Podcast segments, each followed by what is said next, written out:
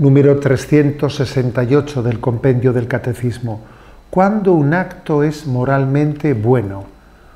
El acto es moralmente bueno cuando supone al mismo tiempo la bondad del objeto, del fin y de las circunstancias.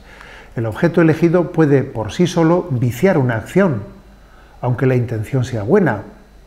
No es lícito hacer el mal para conseguir un bien. El fin malo puede corromper la acción, aunque, sea aunque su objeto sea en sí mismo bueno.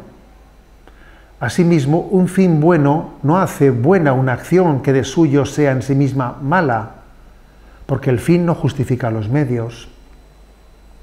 Las circunstancias pueden atenuar e incrementar la responsabilidad de quien actúa, pero no pueden modificar la calidad moral de los actos mismos, porque no convierten nunca en buena una acción mala en sí misma. ¿no?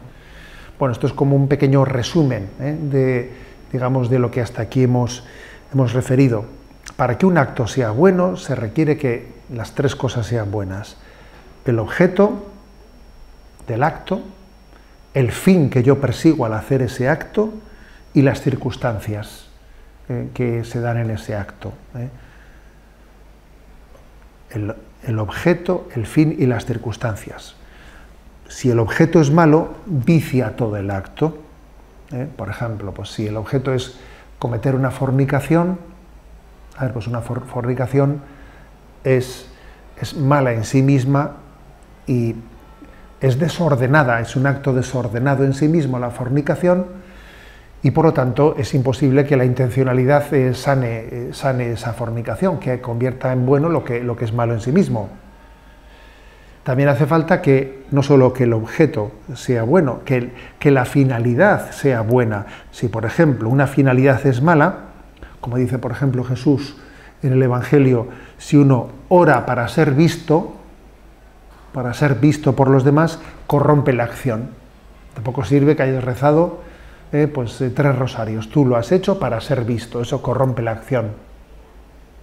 Hace falta que el objeto sea bueno, pero que también la finalidad sea buena. ¿no? Fijaros, es, ha sido esto un error que ha hecho sufrir mucho a la Iglesia ¿no? en la crisis posconciliar. ¿eh? La Iglesia ha sufrido mucho por este tema, porque se ha, ha habido muchas, unas, a veces, ¿no? con, la, con la excusa de que teníamos que superar pues, una, moral, una moralidad clásica y teníamos que hacer una moral personal, personal, se ha formulado una moral de actitudes, lo importante son no tanto los actos cuanto las actitudes, o una moral de situación, diciendo, bueno, dependiendo, es, es, es el contexto el que al final eh, eh, termina un poco definiendo la moralidad. ¿eh? Tenemos que apostar por una moralidad personalizada, por una moralidad de actitudes, una moralidad de situación. Por supuesto que tenemos que apostar por una, por una moral personal, porque la moral siempre es un acto personal, ¿no? pero sin caer, eh, sin caer en, la, en la deformación de negar que el acto moral, en el fondo, el, es, el, es, la bondad o mal, maldad del acto en sí mismo y de la intención formulada, además de las circunstancias las que califican moralmente un acto. Por ejemplo, fijaros, ¿no? pues formó parte de esta, de esta deformación y Juan Pablo II salió, ¿no? salió eh, a responderle a lo que se llamó el principio de la opción fundamental. Lo importante es la opción fundamental eh, que una persona tome en su vida.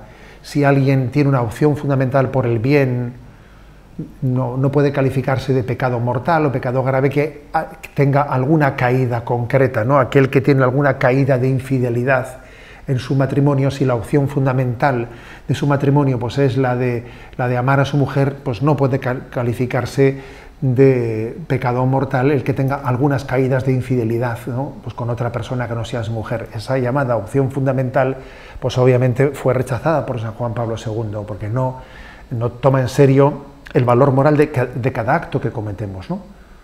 O lo mismo cabría decir pues, del pecado de, de la anticoncepción quien diga, bueno, pues eh, no cabe, no, de quien diga, lo importante es que uno esté abierto globalmente en su vida, ¿no? a la transmisión de la vida, pero aunque en momentos determinados se cierre la transmisión de la vida y recurra a la anticoncepción, etcétera, pues eso no puede calificarse como, como un pecado en sí mismo, porque hay que considerar, hay que valorar la moralidad de, haber recurrido a la anticoncepción en un contexto de una apertura global de la vida.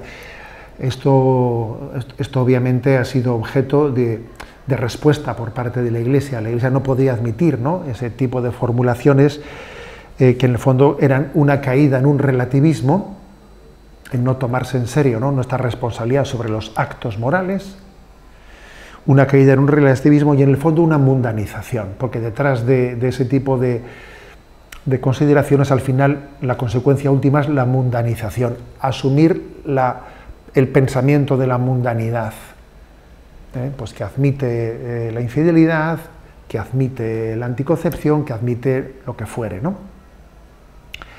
Eh, por ejemplo, ¿no? pues con una persona que se siente pues que, está, que, está, embarazada y tiene la tentación de, de, abortar. Y entonces en ese momento pues valora, ¿no? valora cuál es la decisión que va a tomar, si, si, está bajo el influjo de este tipo de deformaciones en el que dice es que en una moral de situación alguien que está, eh, que, está, que está presionado, que ve que puede haber unas consecuencias negativas de llevar adelante ese embarazo, tendrá que tomar la, la decisión moral pues en base a una multitud de circunstancias no, un momento. Quien está en esa situación tendrá que entender que la vida es vida y es vida inocente y que por lo tanto acabar con esa vida inocente será siempre un acto malo en sí mismo y que la complejidad de las circunstancias no pueden hacer justificable ese acto nunca. ¿no? Bien, este, por lo tanto es tan importante entender que para que un acto moral sea bueno hace falta que el objeto sea bueno, que el fin sea bueno y que las circunstancias sean buenas. ¿no? Esto nos lleva a una consideración que vamos a abordar en el siguiente punto. ¿Existen actos moralmente malos siempre? ¿Existen actos que son, digamos, em, intrínsecamente malos? Pues sí, ¿eh? y, lo desarrollaremos en el siguiente punto, pero la blasfemia, el homicidio, el adulterio son actos ¿no? Eh, intrínsecamente malos.